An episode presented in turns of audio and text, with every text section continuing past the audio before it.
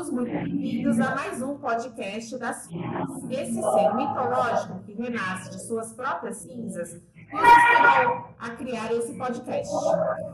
Hoje, a nossa introdução vai ser curta. Vocês estão ouvindo barulho de fundo. A Raquel Dias, que é a nossa convidada especial para a gente falar hoje sobre o tema maternidade atípica, é mãe de uma criança. Eu quero que você conte para a gente, Raquel, qual é a dificuldade ou qual a facilidade da maternidade. Seja bem-vinda. Obrigada. Então, eu sou mãe de três. Eu tenho a minha filha de 15, eu tenho o Pietro de 11 e o Luquinha de 8. Os dois meninos, eles são atípicos, né? O Pietro, ele se encontra hoje, está fazendo até uma, um rediagnóstico, né? Porque ele está dentro do fenótipo ampliado do autismo. E o Luca é um autista clássico, é, funcional, mas clássico. Ele tem oito anos e essa maternidade me mostrou que de repente as coisas que a gente geralmente não tem muito valor é, tem um ressignificado gigante quando, quando a gente pega essa primeira primeiro médico te diz ah, com dificuldade ou não vai falar e, e já coloca uma série de limitações muito sérias na vida daquela pessoa que é tão pequenininha e, e aí você começa a ver aquelas, aquelas fases chegando e ele não fazendo, e de repente ele faz, e aí você vê um significado com uma maternidade típica, a gente geralmente não dá muito, muita atenção. E acho que, que isso resume bem. Não, bem interessante. Assim, e, e, como é que funciona o seu mais novo, que tem o diagnóstico do, do, do clássico, como você falou? Do TEA, é. é. E o, o, do meio, que é, você falou que está tendo um rediagnóstico, como funciona isso? É, ele está é, ele tá passando por uma série de, de reavaliações. Ele tem um laudo fechado de neuro já há bastante tempo, de, de autismo também, autismo de alto funcionamento mas autismo. É, o Pietro tem questões emocionais muito profundas, né, e acaba somatizando, e ele mesmo desenvolve problemas gastrointestinais nele. E, e disso tudo vem crise de ansiedade generalizada, crise de pânico, terror noturno, uma série de questões emocionais bem, bem sérias. E, e o gatilho dele é a escola. A gente não tem muita opção aí, né? Tem que passar pela escola. E, e o gatilho mais forte desse meu mais velho, ele está com uma neuropsicóloga agora, que faz um atendimento fantástico é, e atende, e, o atende de forma social, assim, gratuita, porque ela viu as questões dele, me conhece e se apaixonou pelo meu filho e falou, ah, eu vou ajudar. Eu falei, ah, muito obrigada, porque eu não tenho dinheiro.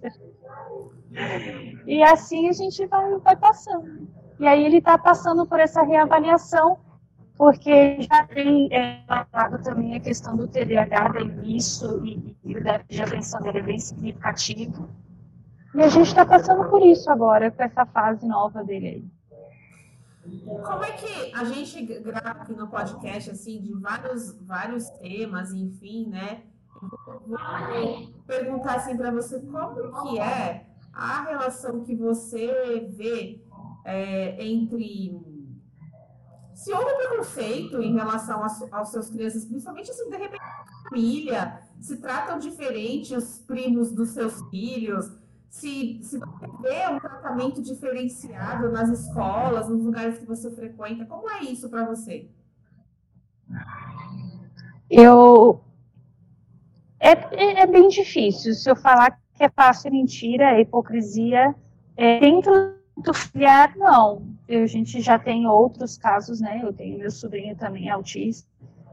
É, a diversidade sempre esteve presente dentro de casa, então meu cunhado também é deficiente físico severo, então os meus filhos, os mais, o tipo Pietro e a Lana, sempre tiveram esse contato, né, com, com a diversidade humana.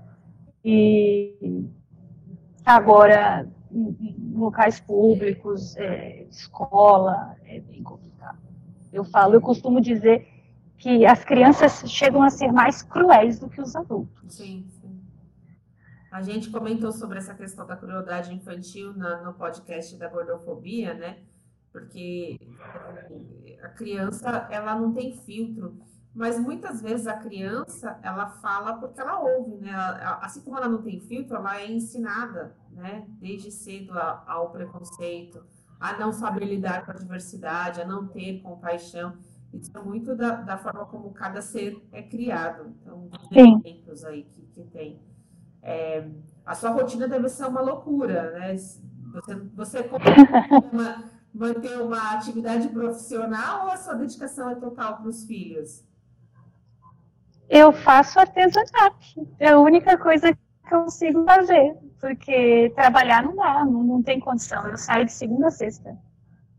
Se eu não estou com um, eu estou com outro. Tem que ir atrás das atividades que eles precisam fazer. Tenho, tenho. Principalmente o Luca. O Luca precisa de bastante estímulo. Tá. Que loucura, que loucura. E, é. assim, as, as perguntas é, que me vêm na cabeça é mais assim, de querer te abraçar e te acolher, sabe? Porque fala assim, olha, é difícil, mas estamos juntos, força, porque eu... É, eu costumo dizer isso. É. Costumo, desculpa, eu costumo dizer isso para as outras mães. É, é difícil. Tudo na vida é difícil. Eu acho que a gente só, só tem que mudar o prisma, tem que pensar em, em adaptação. Falei isso na sessão de terapia ontem. É, que eu, eu, as pessoas que me conhecem sabem da minha alta habilidade de adaptação. Eu me adapto, embora eu tenha um período muito rígido, é, eu consigo me adaptar a certas, a certas nuances que a vida vai impondo. E, e, eu não vi, depois que passou a questão do diagnóstico do caçula, que foi muito forte, por conta da neurologista que o diagnóstico, primeiro diagnóstico do Luca, é, foi de uma forma muito grosseira, foi muito desumano. Enfim, e depois que teve esse choque, eu, eu vesti a roupa, eu falei assim, pra onde correr, ou eu visto essa roupa, ou eu vou andar merda. É. E eu não tive opção é, o, é aquela aceita que dói menos, né? Tipo, você aceita, é... acolher e vamos ver no que dá, o que dá para fazer. E vamos Vamos fazer o possível, às vezes em alguns momentos o impossível. E aí é aquilo, né? Exatamente. Se eu estou fazendo, não é impossível, vamos embora. Então... É. E a gente acaba servindo, é, eu não digo exemplo, eu falo que, que as pessoas às vezes olham para o lado e não veem pessoas é, que conseguem, né? Ainda mais pessoas é, as, as mães que eu conheço geralmente falam, ah, não, não consigo, não sai e não vai, não adianta, eu olho para elas e falo, cara, é que se dá. Sim. É só ir aí. A gente consegue sim. E até exame genético não tem. Não paga dinheiro para pagar. Tá muito ruim o áudio da Raquel. Eu vou pedir para você repetir a última frase, ficou tudo falhada. Ah, desculpa. Imagina. Então, que, que é, você ser surpreendente, né, com relação às outras mães, de repente, é possível, a gente não consegue. Eu falo, é difícil, é só você não se manter sentada, né? É, é ver que não tem opção, ou você faz pelo teu filho, ou você faz pelo teu filho, porque ninguém vai fazer. E, e, um dia eu quero poder morrer em paz, eu quero poder chegar do outro lado e falar, cara, tá tudo bem, ele vai ficar bem. Vamos lá, a gente descansa agora, trabalhei bastante. É. Você, você tem fé? Você acredita em algum tipo de, de força? Enfim, acredita em Deus? Ah, eu sou bem eclética com a minha fé, a Karina sabe. É. Eu acredito em tudo e mais um pouco. Eu ia falar isso assim. E quando a gente acredita que nós não somos assim, com essa vida finita, né? Quando a gente fechar os olhos não acabou, a gente, a gente crê em alguma forma de vida eterna, né? A gente entende que, às vezes, as coisas que acontecem com a gente, né? Como o fato de você ser mãe de duas crianças que precisam de mais atenção. É, aí você pode ter uma pergunta do tipo, por que comigo? Por que eu? Por que, que eu fui escolhida, né? No, no sentido de se colocar.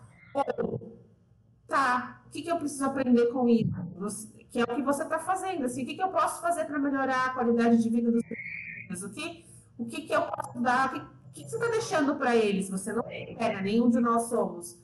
E que, que condição você vai dar para que teu filho viva sem você um dia? É, então, é, é bem por aí. Eu acredito que a gente, a gente vem, vem, a gente nasce para aprender, né? Acho que o ser humano é, é extraordinário e, e, a mente humana é. Eu, eu comecei a ler sobre isso há pouco tempo agora, e a neurociência que veio aí para pegar com todo mundo, ele fala assim: é, é, surreal o quanto Deus se faz presente e se mostra perfeito em tudo quando você olha para o cérebro humano. Sim. Então não é possível é, é, eu ser escolhida. Então eu paro para pensar assim: por que não eu? Sim. Lógico que é. Porque eu sim, porque eu dou conta, porque ele vai, ele vai ter o propósito dele e eu vou ter o meu, e a partir disso a gente chega lá na frente e a gente vai sentar e vai falar: caramba, foi possível, a gente procurou as ferramentas e conseguiu. Eu sempre tento pensar dessa maneira, eu nunca paro para pensar no, nas cinco, tipo, nos dias que eu acordo 5 horas da manhã para ir até São Paulo, atrás de médico especializado nos transtornos deles, e, ou, ou, qualquer outra coisa, exame que eu tenha que fazer com eles, é, ou as terapias infindáveis, porque eu sei que as terapias com o Luca, pelo menos, não vão ter fim tão, tão cedo. Então, eu não paro para pensar nisso. Eu só penso nas ferramentas que a gente tem ganho e o quanto isso melhora a qualidade de vida de todo mundo. Sem dúvida, sem dúvida. E eles têm condição Assim, o seu mais velho consegue se virar ou você precisa estar. Ele é, não, ele é completamente funcional e autônomo. Ah, então ótimo. As questões que pegam ele são mais sensoriais e emocionais. Tá. Gente, é, deixa eu falar um pouquinho sobre neurociência. Amo, ah, adoro. É, ela começou a falar sobre neurociência e também é uma coisa que eu comecei a estudar o ano passado. E é engraçado a gente pensar que uma das neurocientistas mais importantes do Brasil é evangélica. Então ela fala sobre Deus, né, sobre a presença de Deus, né, a partir da neurociência. Então isso que a Raquel falou é muito real, não dá para você separar. Às vezes a gente quer separar Deus das coisas e mais, até quem estuda acaba chegando até Deus. Então é bem legal. E eu queria, já que eu estou aqui falando, falar sobre uma coisa que é expectativas, né? todo pai, toda mãe, né, quando antes de ter de engravidar já tem expectativas. Quando engravida, né, durante a gestação cria expectativas. E quando você recebe o diagnóstico, você percebe que aquelas expectativas vai ter que mudar. Como que é esse processo, né, de ter que adaptar as expectativas para a nova realidade? Cria-se outras expectativas, Raquel? É, a gente, eu digo que a gente passa por um processo é, bem parecido com o luto mesmo. Primeiro você tem que enterrar aquele filho. Não tem o que fazer. Porque ele não vai conseguir chegar. Eu não posso nem falar isso porque eu fico meio. É, ele não vai conseguir chegar nesse nível que a gente estava esperando. Ele não vai falar no dia certo, ele não vai andar no momento certo, as pessoas vão olhar e vão falar, ai, coitadinho. E você fala, cara, ele não é coitadinho. E, e depois que isso passa e, e, e essa dor, ela vai embora, porque toda dor vai embora. E, para alguns demora um pouco mais, para as outras um pouco menos, mas essa dor é real e ela consome. Quando ela vai embora, aí nasce aquela criança e que aquela criança nasce outra mãe, com outros olhos, com outra força, porque tem pessoas que eu conheço próximas que não acreditavam com a quantidade de coisas que eu carregava e mais o meu filho no colo. E, e se hoje eu for tentar fazer isso, eu não consigo. Então é uma coisa surreal, é, é, não tem como explicar o que acontece você não, não, simplesmente cria outras expectativas. Eu acho que é, é, superior a isso. Você vê a vida de uma outra maneira, completamente diferente. Tudo tem um ressignificado. Tudo, até respirar tem outro significado. Você, você tem toda uma adaptação da sua vida para acolher essa nova realidade, né? Enfim, inclusive não só as expectativas que você tinha em cima daquele novo ser, mas em, em, relação a você e ao que você tinha Sim. expectativa para o seu futuro, né? Às vezes você tinha, Sim. ah, estou estudando porque eu quero trabalhar tal coisa, e você fala, não, peraí, agora eu tenho que dar a minha expectativa para a realidade, porque eu preciso dar atenção para ele. E, e, tudo isso, né? Exatamente. Né? às vezes você adia sonhos, ou às vezes você vai ter que enterrá-los mesmo, porque esse sonho não me cabe mais. É, é, é isso aí. É isso aí. Foi esse o tema ontem da terapia.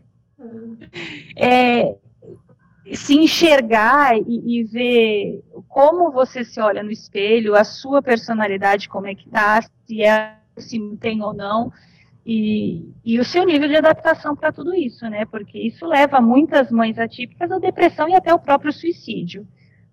Porque existem questões e questões, né? O próprio autismo é.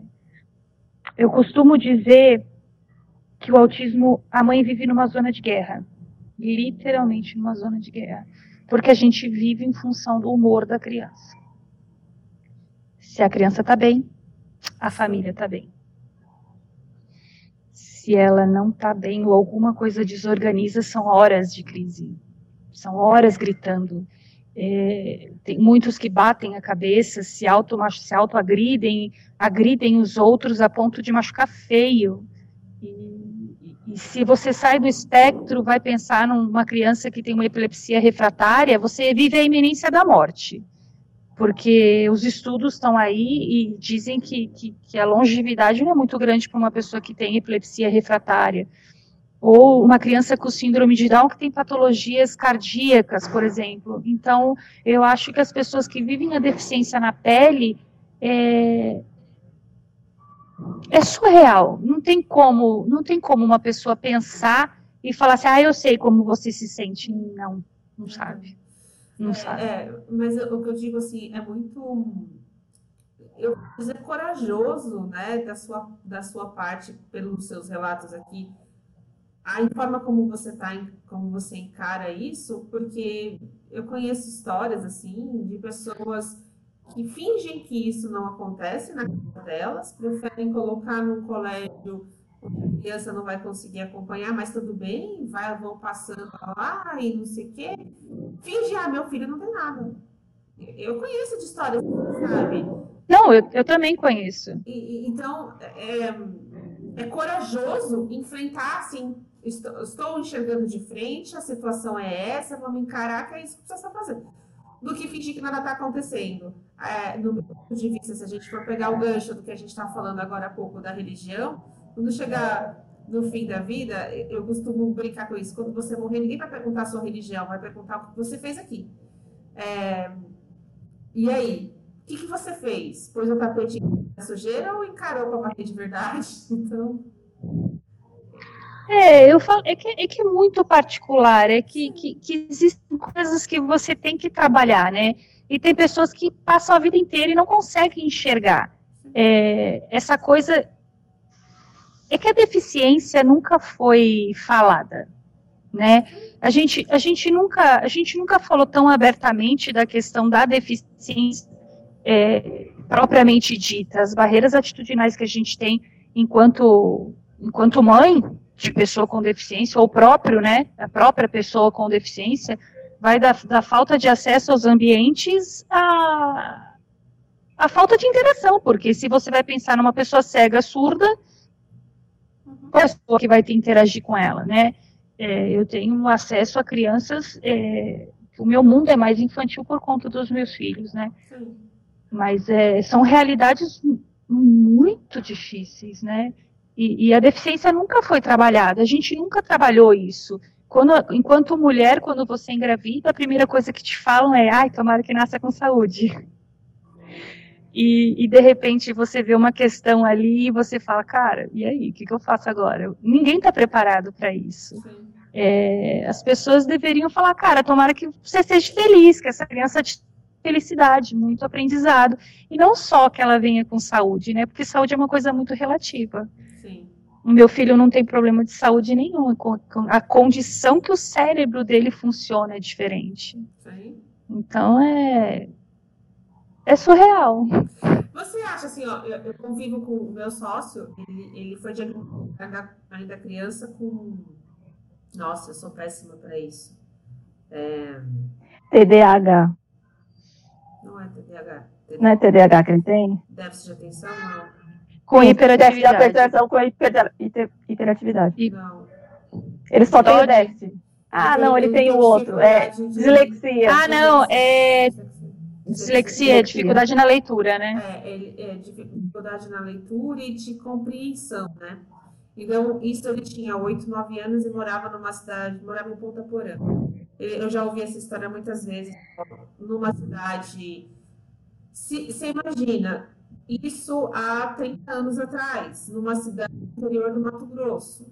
A perspectiva que falaram para ele foi assim: seu filho não vai terminar o colégio, vai ficar bobo, não vai, nunca vai conseguir é assim. estudar. É, essa foi a realidade que passaram para os pais dele. E ele foi uma pessoa, ele, eu, eu falo que é uma questão muito dele foi atrás de uma coisa assim, não, peraí, eu não aceito, não aceito que isso vai ser assim, sabe? E ele tem uma forma de ver o mundo particular dele. Ele conta esse relato e é muito bacana ele contando assim, como, por conta da dificuldade que ele tinha de, de compreender o mundo como se apresentou para ele, ele foi criando uma metodologia dele de entendimento, de de observar e analisar as ações das pessoas. Então, ele é uma pessoa muito observadora, muito observadora, sabe? Hoje ele, ele trabalha como terapeuta, que é também uma característica que ele, ele tanto é, observando e analisando as pessoas para saber lidar com elas, que ele desenvolveu uma profissão em cima disso, sabe? Mas aí, assim, eu vejo, mesmo naquela realidade, lá em Ponta Porã, no Mato Grosso, a mãe dele foi uma pessoa que falou: não, meu filho não vai, eu vou atrás, a gente vai atrás de coisas. Então, a mãe dele ajudou ele assim. Tem duas faculdades hoje. Não, não ia terminar o ginásio, porque não ia aprender a ler. É, é, eu acho que, assim, esses diagnósticos, a, a pergunta que eu tinha assim, esses diagnósticos que chegam de profissionais cheios de diplomas também não são uma coisa assim prejudicial de alguma forma? Você falou assim, você contou, ah, o profissional não deu de um jeito bom. Prejudicial, isso, do jeito que fala, às vezes parece uma sentença de morte. É, vai muito da empatia, vai muito do trato. Eu acho que o que acontece é como qualquer outra profissão, né? É, a questão da humanização não existe, é uhum. zero. Sim. E quanto mais técnica a pessoa, quanto mais especialista a pessoa é, menos humana ela, ela se torna. Eu vejo isso dentro da, da minha vida, né? Uhum.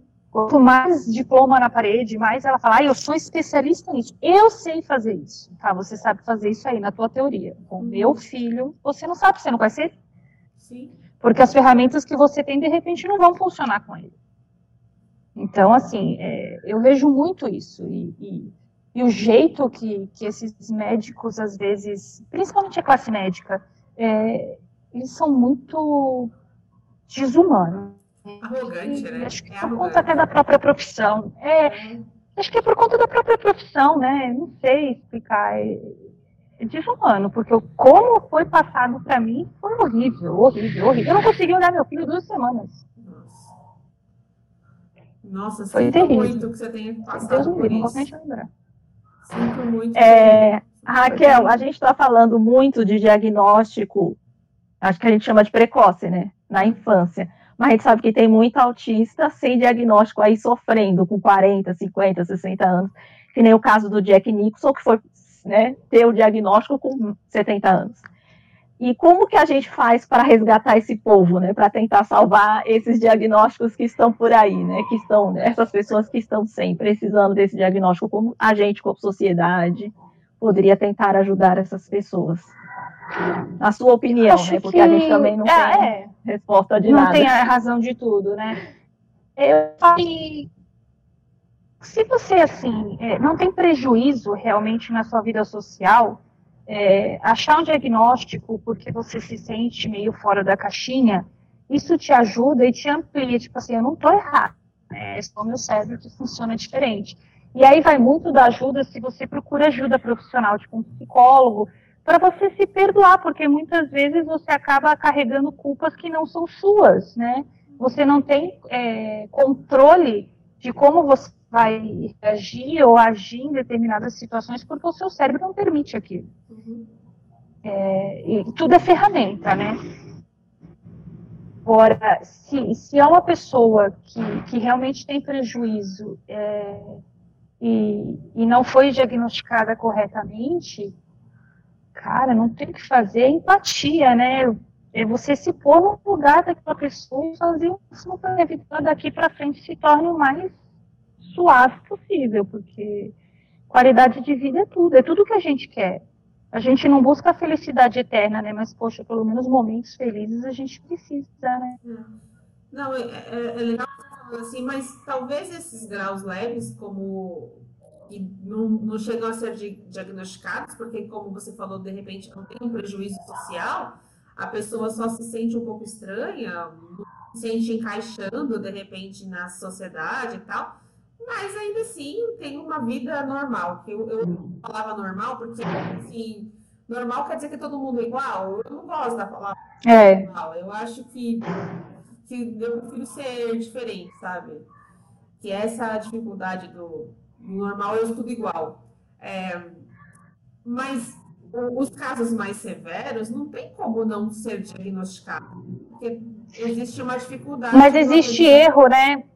Existe muito erro de diagnóstico, muito erro de diagnóstico, principalmente no SUS, porque a gente não tem acesso a, a profissionais de ponta, né?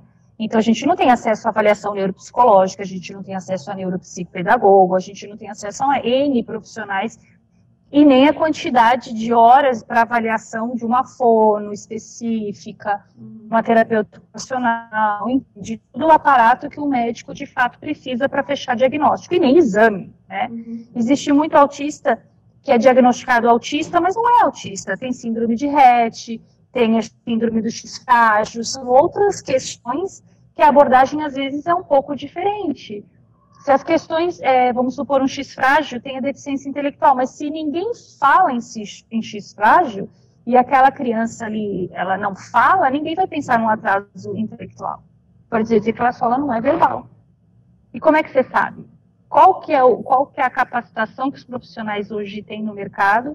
Digo via SUS, né? Porque no mercado tem, mas é surreal os valores. Isso virou um comércio absurdo. É, ninguém vai te dizer com certeza. Então passa batido. E aquela criança às vezes não evolui porque a ferramenta que estão dando para ela não é, é precisa. E aí o, o, que eles encaram, que eu conheci agora um pequenininho de altas habilidades, mas ele não é autista, era diagnosticado autista, ele tem síndrome de Rett. Então todas as estereotipias que queriam tirar dele é o cérebro dele dando descarga elétrica. Não tem como ele controlar. É tique da síndrome própria da síndrome dele. Mas e aí? E só consigo o diagnóstico porque o pai tem dinheiro e pagou uma clínica de neuroreabilitação. Se fosse no SUS, ia estar autista com alta habilidade e só cheio de estereotipia. E iam ficar tentando tirar as estereotipias dele a todo custo e esse menino ia passar a vida inteira sofrendo porque não tem o que fazer. É descarga elétrica.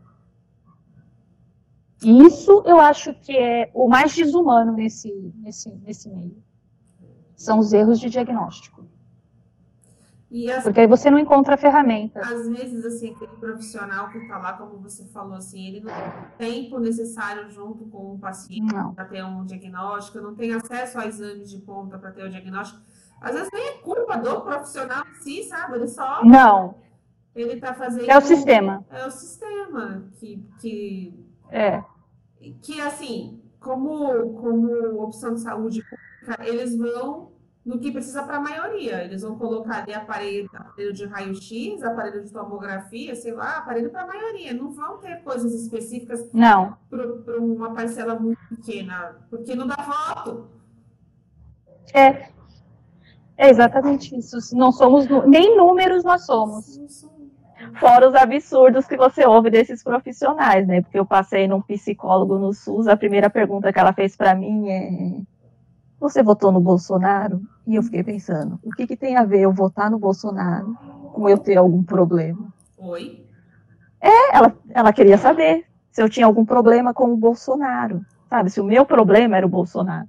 Ah, o meu Aí é. eu ficava. O meu é. Eu não votei nele, o meu problema é com ele. Eu deixo isso bem claro. Mas, gente, eu acho que isso não é pergunta que um psicólogo não, faz na primeira consulta. Você denuncia. Sabe? Eu achei um absurdo. Mas, assim, né, voltando para o nosso assunto, falando mais um pouco, essa semana eu estou participando de uma hackathon chamada Autismo Tech.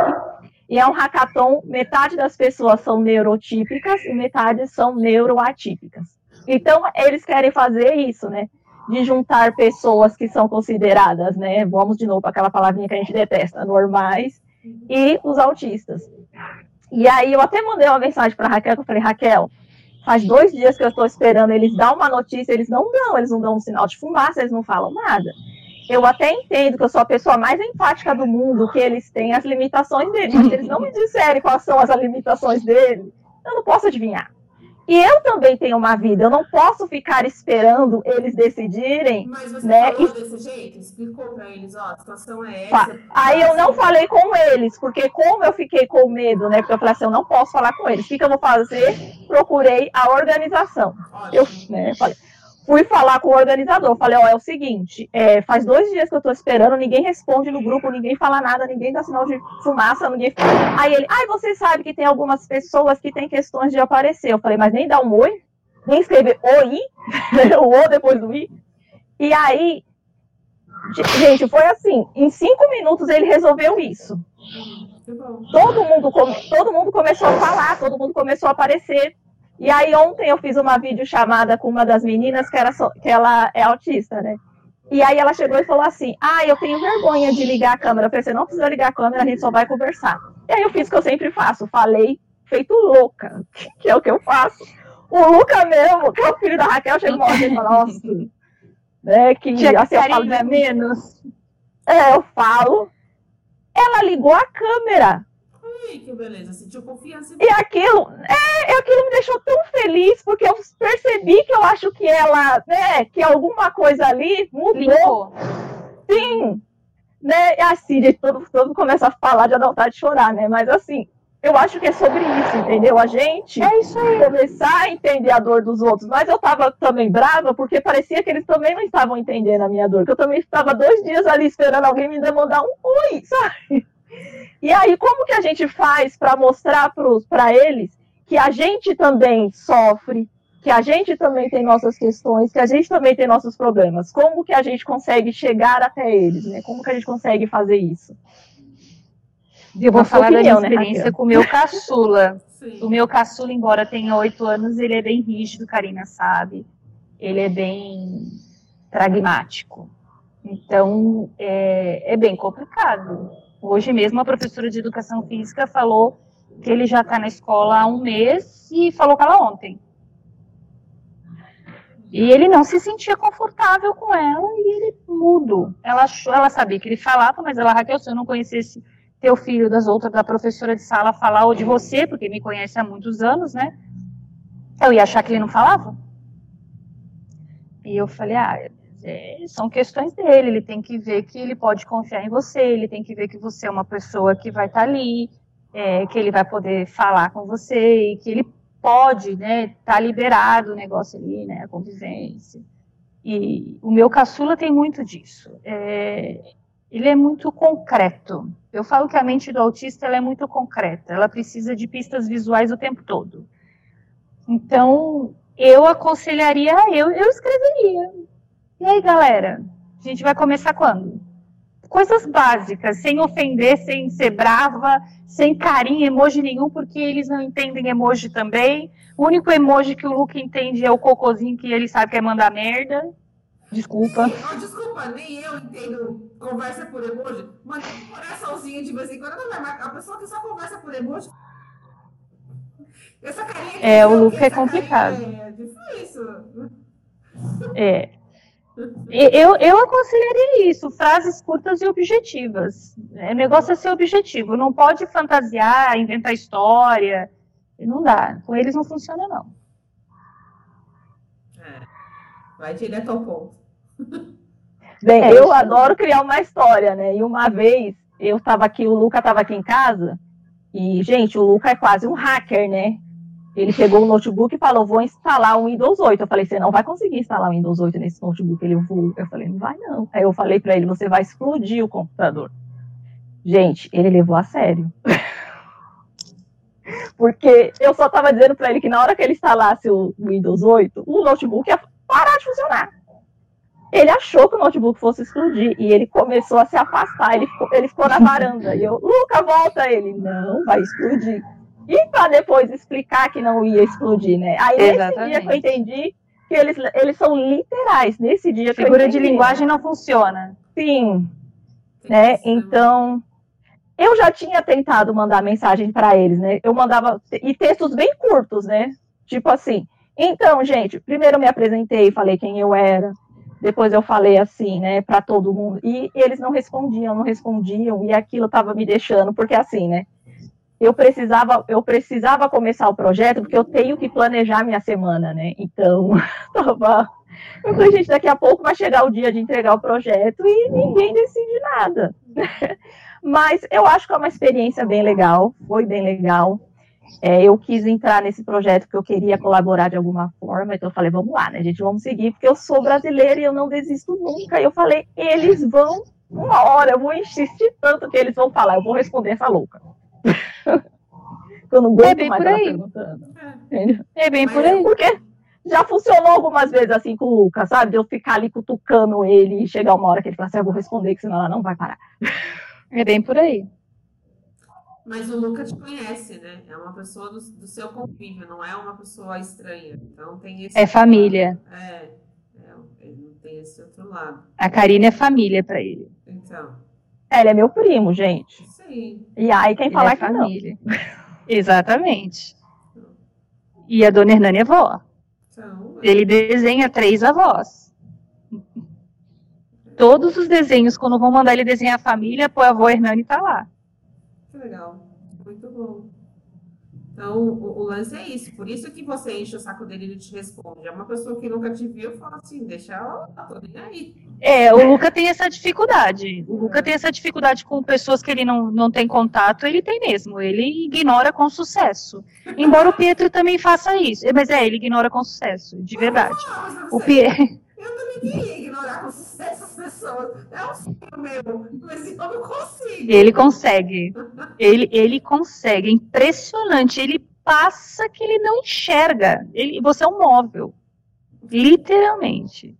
E se ele pega a birra da pessoa, então ele nunca mais olha para a cara da pessoa. É, tá vendo?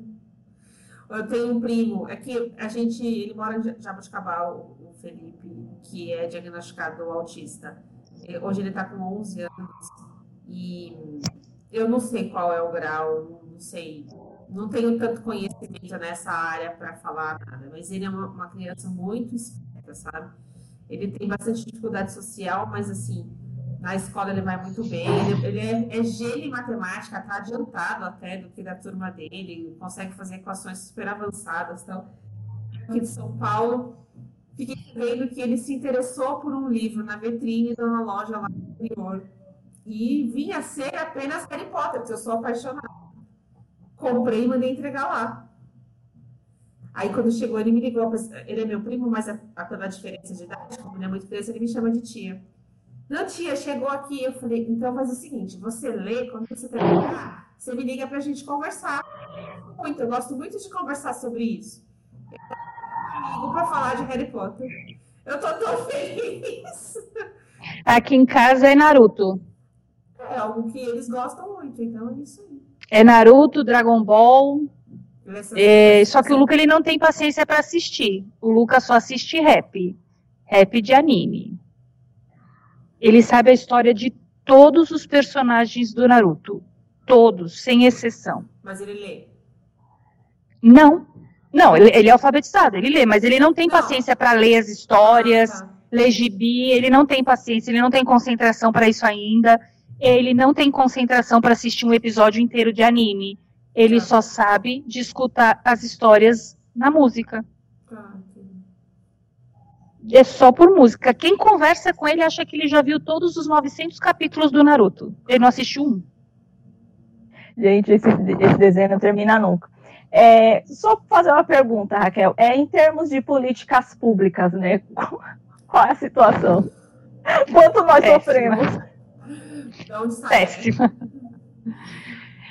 É, aqui em Osasco a gente está brigando feio agora. A gente está com comissão de uma SPCD dentro da prefeitura, a gente está fazendo uma série de, de solicitações. Na verdade, a gente está pedindo adequação de lei, né? A gente não está pedindo nada extraordinário, nem leis novas, nem, nem nada novo. A gente só quer a aplicabilidade das leis que já existem. Porque política pública, inclusive, é uma maravilha, é perfeita, é um sonho utópico no papel. Sim. E, na realidade, vai desde de negação de direito ao transporte, que é um absurdo aqui em Osasco. Eles não. Na verdade, se você entra no, no site da CMTO, eles não têm nem a informação de como você pode ter, obter o cartão do bem especial para o deficiente em Osasco. Não tem essa informação no site. É, nem desse, nem do social que a criança pode ir para a escola de graça, né, sem pagar o, o, transporte, o do ônibus, também não tem esse cartão divulgado nas páginas das redes sociais deles. A gente começou com, com essa briga, agora a pauta foi essa, e a gente está indo, tá lá em cima. Não, obrigada, desculpa.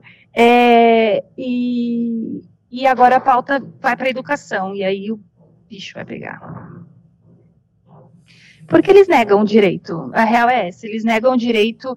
A gente começou com o transporte público porque sem o transporte a gente não tem nem o direito de acesso a lugar nenhum, a gente não sai de dentro de casa.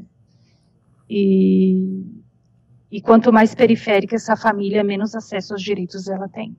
É bem cruel.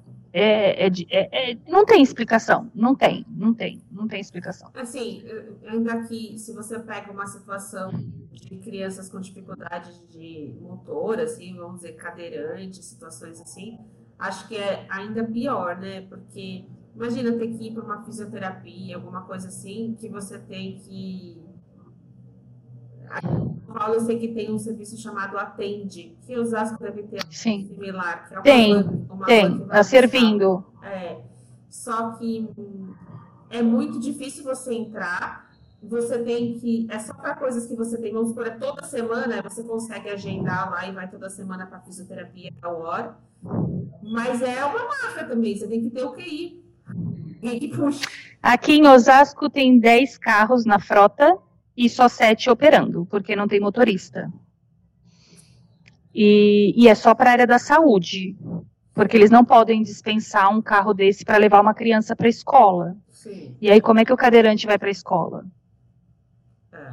Vai em van sem adaptação nenhuma, então ele vai escorregando do banco, ele vai caindo, ele vai se machucando, vai tendo problemas sérios de, de, de posicionamento, porque fica naquela posição, pode o lesionar.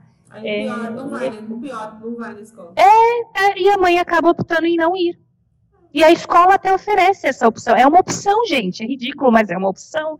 Olha, é melhor manter o seu filho em casa. A gente não tem estrutura para receber o seu filho.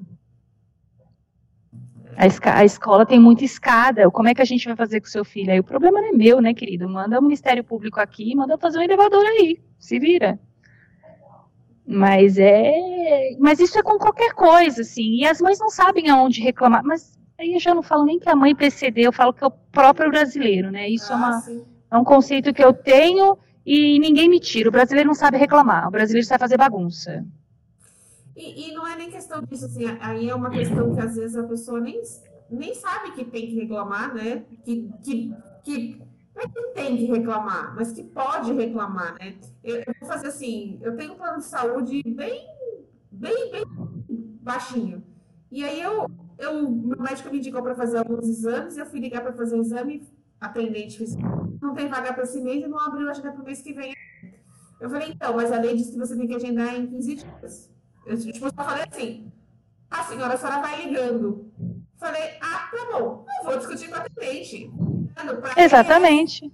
Ele é. Isso aí. Vou ligar para a MS, nem vou estressar. Abri chamada na MS, não deu dois, ligaram lá, VIP. Mas, Exatamente. É todo mundo que tem. Então, mas nem 5% dos brasileiros fazem isso.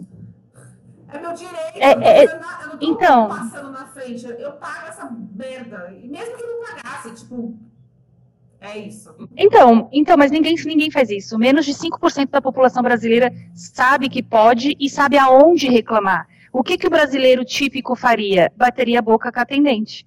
Que não tem culpa de nada, né? Que não tem culpa de nada. E não vai saber te informar. Não, o telemarketing tá cumprindo ordem. O coitado, tipo, ganha miséria, ele tá, tipo, de saco cheio. Se começar a responder... A mesma coisa... Exatamente a mesma coisa no SUS, em vez dela abrir uma ouvidoria na, na prefeitura, mandar e-mail para o Ministério Público, que, gente, telefone e internet, todo mundo tem. Então eu falo assim, não tem desculpa para você não abrir uma ouvidoria, não pegar um protocolo, não tem, vai até a Secretaria de Saúde da sua cidade, faz um protocolo de reclamação, pega número, assinatura de alguém. 15 dias depois, é lei, vai lá e aí, vocês resolveram o meu problema? Se você não tem contato telefônico, volta lá, resolveram o meu problema? E aí? Eu tive uma rápida passagem, no, eu sou jornalista, sou formada em jornalismo, e tive uma rápida passagem no curso de Direito. Tem no e-mail que eu tranquei o curso de Direito. É, uma, um dos temas que a gente mais comentava no curso de Direito, até, eu tive até palestra sobre isso lá, que era sobre a judicialização de serviços públicos. É, um tanto de gente entra na justiça para fazer o que devia fazer em São Paulo, para você ter ideia, na capital, ele já tem 3 milhões de reais fixos para gasto com o autista, para atender uma parcela ridiculamente pequena, por conta da judicialização. Eu entrei agora, Osasco vai ter a minha. Já está protocolada no Ministério Público, já está tudo Não, pronto. É seu direito, Quero meus 3 milhões também aqui em Osasco, só para cuidar. Ainda acho pouco. É direito, pela quantidade de de gente, tinha que ser bem mais esses investimentos. É. Mas como que a gente pode fazer as pessoas terem mais acesso à informação? É, a, gente, a, gente, achar que o povo vai caçar, a gente é. Não, é aquela Não. conscientização. As pessoas conscientização. Ter... É uma para outra. É uma para outra. De formiguinha? É. Exatamente isso, Mas, é o que a gente faz. Nesses, nesses encontros que você tem, que você vai levar para um, terapeuta, para uma, uma atividade, você encontra com outras mães e você. Exatamente, é exatamente. A gente faz encontro, sábado agora à noite a gente já vai fazer outro online uhum. para conscientização da massa. Acabou, não tem mais conversa. Ou a gente começa a fazer uma coisa organizada e parte para o judiciário, porque o executivo e o legislativo abandonou. Eles não têm interesse. É, é claro que também a gente lá na hora de votar, né, a sociedade toda tem que aprender a votar, principalmente, que é um voto que as pessoas nunca prestam atenção, que, que é no, no deputado. No legislativo. É, no deputado. O legislativo. Ah, as, pessoas, as pessoas acabam colocando a culpa tudo de que acontece de ruim no Brasil no nos executivos. Não. E, gente, na boa, quem comanda o Brasil é o legislativo. Santos não são. Não estou falando com, que o presidente, o prefeito, o governador são santos. Não, não, não, não estou falando isso também, não. Eu só tô. É, é, é, se eles, se eles bloqueiam alguma coisa, o legislativo vai lá e veta o veto deles. Se for de interesse deles, não tem o que conversar, gente. Não existe. Nenhum executivo consegue fazer nada se o legislativo falar não. É, que no fato é. Enfim, é isso. O Google já avisou que eu tenho só cinco minutos. Então, é, e eu falo muito. Nós vamos nos, nos encaminhando para o fim dessa conversa, que foi muito legal. E, Raquel, eu quero que você deixe aqui um recado para mães na sua situação. Eu vou pôr os links das suas redes sociais aqui, se alguém quiser te procurar. Bater um... Vai ser um prazer. Se você tiver um tempo, obviamente, não ficar doida, conversar Sempre tenho. Mães e grupos de apoio. Sei Sim, sim, a gente tem, a gente tem, a gente está sempre aberta. É. E foi muito legal esse papo, foi um universo novo, conheço muito pouco das coisas que você foi falando, mas É, eu gostaria de conhecer mais, eu vou chamar você para participar outros dias né, de um outro. Vai ser um prazer. A gente vai falando, acho que dá para a gente se aprofundar. Ah, na educação, vamos falar só de educação disso, falar só de saúde, como é que é os médicos aqui, assim, assado. Acho que tem subtemas dentro desse tem. tema tópico que a gente falou, assim, que, que dá para a gente conversar. Esqueci de alguma coisa, Kika? Não, tá tudo certo. E, tipo assim, gente, se vocês quiserem me procurar, eu encaminho para Raquel, porque eu faço isso direto. A pessoa chega para mim e fala: Ai, meu filho está em investigação, eu vou te passar o contato de uma pessoa que eu conheço. Aí eu primeiro passo o contato, depois eu falo, Raquel, eu passei seu contato. É, é tipo assim. Mas ela é muito aberta mesmo. E é, eu gostaria que ela tivesse mais tempo, mas ela não tem. Mas é uma pessoa assim que está sempre aberta e sempre disponível. E a gente precisa de pessoas mais né, a, gente precisa de uma rede de apoio. As mães precisam de uma rede de apoio. A família precisa, precisa de uma rede de apoio, gente, porque é um processo muito intenso. Exatamente. E é isso. É isso aí. Obrigada, Obrigada eu. Para quem ouviu até agora, falar que a Raquel, tem gente que está só ouvindo no podcast, a Raquel está, acho que numa quadra, no ginásio, eu não sei muito bem aonde. Eu estou no pátio da escola. no pátio da escola, por isso o barulho das crianças ao fundo, gente. É a parte da maternidade, faz parte do negócio. Exatamente. Obrigada, Exatamente. obrigada mesmo. Obrigada eu. Foi um prazer. Obrigadão, viu? Beijos. Beijo. Tchau, Tchau Kika. Gente.